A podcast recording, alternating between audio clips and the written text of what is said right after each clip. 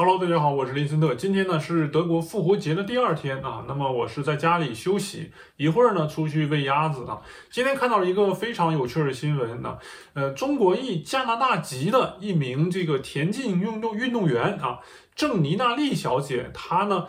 公布啊，加入了中国的国籍，或者说呢是加回到了这个中国的国籍啊。那么他呢也将在这一次的奥运会上啊，代表中国队啊参加这个田径运动会的比赛。那么这个事件呢，在加拿大是掀起了轩然大波啊。那么我来仔细的跟大家讲一讲啊。首先，这名这个运动员郑妮娜丽，她的英文名字叫做妮娜舒茨啊。这个她的姓上看呢，她应该是有这个德国的血统，因为她的这个姓啊，舒斯呢是典型的德国人的姓啊。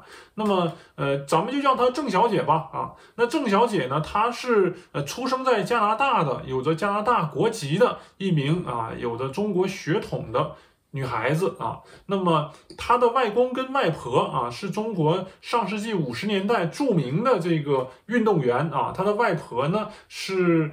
呃，田径运动员，他的呃外公也是一名，好像是跳高吧。所以说呢，郑小姐从小应该就是在这种中国的文化啊熏陶之下啊成长起来的。同时呢，因为有着良好的这个呃体育基础吧，可因此就呃成为了一名啊这个优秀的田径运动员啊。那么在英联邦运动会上啊，算是一个挺大的一个田径运动会啊，他应该是夺得了冠军啊。一八年的时候，那么呃郑小姐的教练啊，加拿大的教练呢表示，呃郑小姐是非常有实力去冲击这个奥运会田径运动会的这个呃冠军的。那么他加入了中国国籍这一件事情呢，啊，在他们加拿大确实是引起了啊不小的这个轰动啊。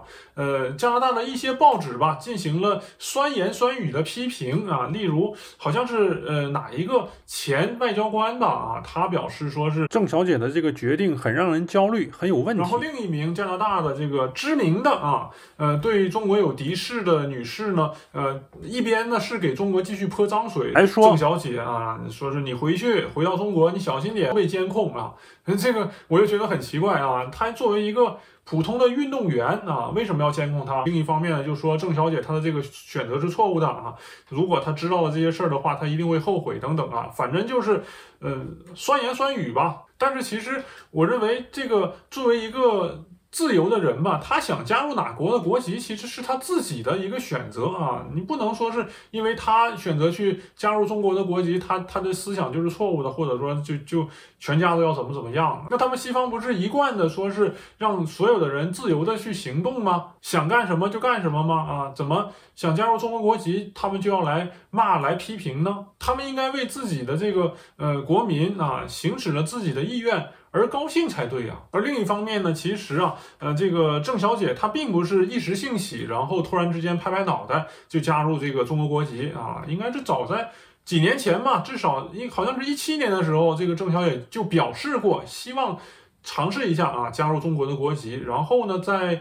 就是前两年吧，然后他已经决定加入中国国籍了啊，甚至还为他呃这个呃当时在去年的时候无法参加奥运会而表示失望啊，因为他这个加入一个国家的国籍啊是有一定的流程的啊，你不可能说是我今天申请明天就通过，那么这个流程全走下来呢，呃预计就是在今年的四月份。那么想到郑小姐她的这个外公外婆都是啊中国著名的运动员这么一个事儿呢，呃也是完全可以。理理解以及呃想象得到啊，为什么他希望回归中国的国籍啊？从小就有这种呃熏陶这种这个文化意识嘛啊？中国的美食这么多啊，好玩的又这么多啊，那想加入中国的国籍，并不是一个让人费解的事情。那么其实另一方面呢，我看到了呃目前啊中国的这个外国人啊长居人口是有。八十多万啊，那么根据调查啊，问卷调查显示呢，全球有超过九百多万的人呢，希望加入中国国籍。也就是说呢，将来会有越来越多的人呢，